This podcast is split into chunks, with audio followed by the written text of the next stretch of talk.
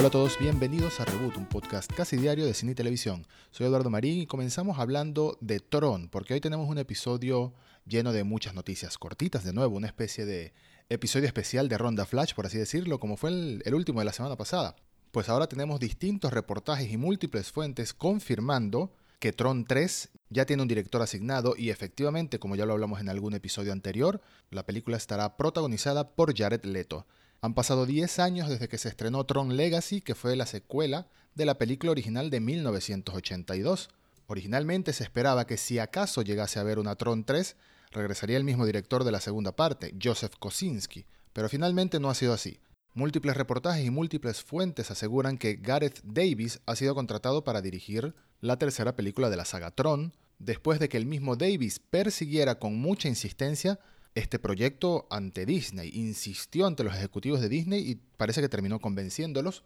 de su enfoque o su idea para la película. Gareth Davis es un director conocido por haber sido el responsable de dos películas en específico. Lion de 2016, protagonizada por Dev Patel, y María Magdalena de 2018, protagonizada por Rooney Mara y por Joaquín Phoenix. Pues ahora Davis da el salto a la ciencia ficción, aunque todavía no se conoce nada acerca de este proyecto, no se conoce cuál será la trama del Tron 3, si será una secuela de Tron Legacy, aunque se espera, según rumores anteriores que escuchamos, sería la continuación directa de Tron Legacy con algunos cambios, pero quizás regresarían algunos personajes. Con suerte, incluso podría regresar el personaje de Olivia Wilde, que es Quorra, o quizás el mismo Jeff Bridges. Sea lo que sea, finalmente, la buena noticia es que por fin parece que tendremos una nueva película de Tron, después de que originalmente una Tron 3 hubiese estado en desarrollo después de que saliera Tron Legacy, pero terminó siendo cancelada en el año 2015 y el interés de Disney hasta ahora con la saga parecía ser nulo, parecía ser inexistente.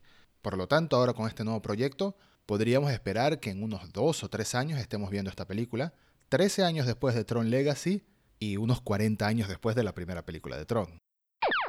Continuando con otra noticia relacionada a Disney, y esta es una noticia que me emociona mucho, muchísimo incluso, es que parece que en los estudios de Disney han habido conversaciones acerca de traer de regreso la serie animada de los X-Men, esa con la que básicamente una generación completa se enamoró de los X-Men en la década de los 90. Larry Houston, que es uno de los productores de la serie original de los 90, durante una conferencia virtual confirmó que ha estado en conversaciones de Disney acerca de la posibilidad de revivir la serie, aunque se desconoce si sería una continuación de la serie clásica o un reboot completo de la serie animada. Según Houston, sí hemos tenido conversaciones, pero no puedo confirmar más nada. Hasta ahora solo puedo mencionar que hemos estado conversando con Disney y ahora le toca a ellos tomar la decisión. Pero les hemos hecho saber que todos estamos disponibles para este proyecto o para lo que quieran hacer con él en el futuro. La serie animada de los X-Men originalmente se estrenó en octubre de 1992 y finalizó en el año 1997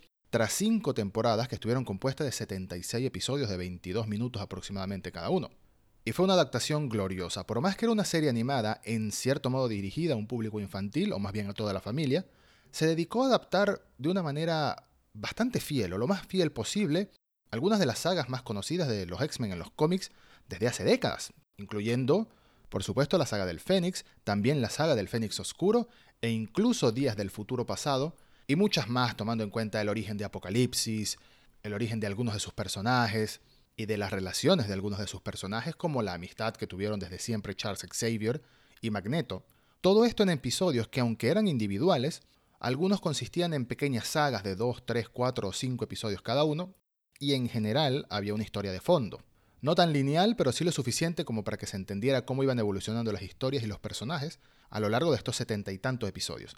Es una serie que marcó una generación, como ya comenté al comienzo de esta noticia, y sería fantástico verla regresar después de tantos años, sobre todo si al menos parte del equipo de producción está involucrado. Y un detalle muy importante para finalizar esta noticia es que la serie original de los X-Men estaba basada en el arte de los X-Men de los 90 creado por Jim Lee, que es sin lugar a duda uno de los artistas de cómics más importantes de las últimas décadas, que hoy en día es el máximo responsable de publicación de los cómics en DC Comics.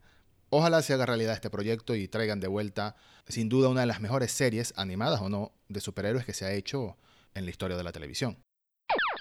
Siguiendo con las noticias de los 90, esta un poco bastante particular y relacionada sobre todo al continente sudamericano y centroamericano y en parte también al norteamericano. Y es que Jonás Cuarón, que si se te hace familiar el apellido es porque efectivamente es un familiar del director Alfonso Cuarón, de hecho es su hijo, Jonás Cuarón, quien escribió con su padre la película Gravity, ahora está encargado de dirigir una película para Netflix basada en el chupacabras, la leyenda urbana de los 90 también, que aterrorizó, fascinó y llenó de mucha curiosidad aparte de Norteamérica y a todo Centroamérica y Sudamérica. Quien vivió en los 90 en ese lado del mundo seguramente recuerda las leyendas urbanas, todos los programas de televisión supuestamente terroríficos que hablaban de avistamientos y de animales asesinados y devorados en granjas desde Puerto Rico a México, al Sudamérica, todo el territorio donde supuestamente se veía esta extraña criatura asesina de animales. Y bueno, parece que de nuevo, como hace algunos años también hicieron una película basándose en otra leyenda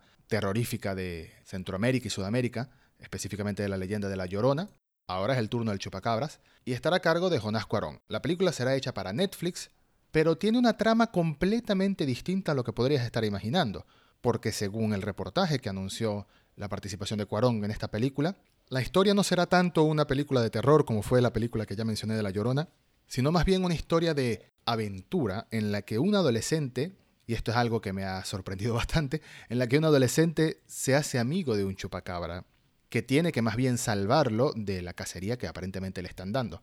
Es una historia de monstruo con una perspectiva bastante familiar, por lo visto, que en vez del chupacabra ser un bicho asesino, parece más bien ser una criatura incomprendida por la sociedad en esta película. No lo sé, suena muy extraño, pero tengo muchas ganas de verlo por alguna razón. Tendremos que esperar por lo menos un par de años antes de que se haga realidad.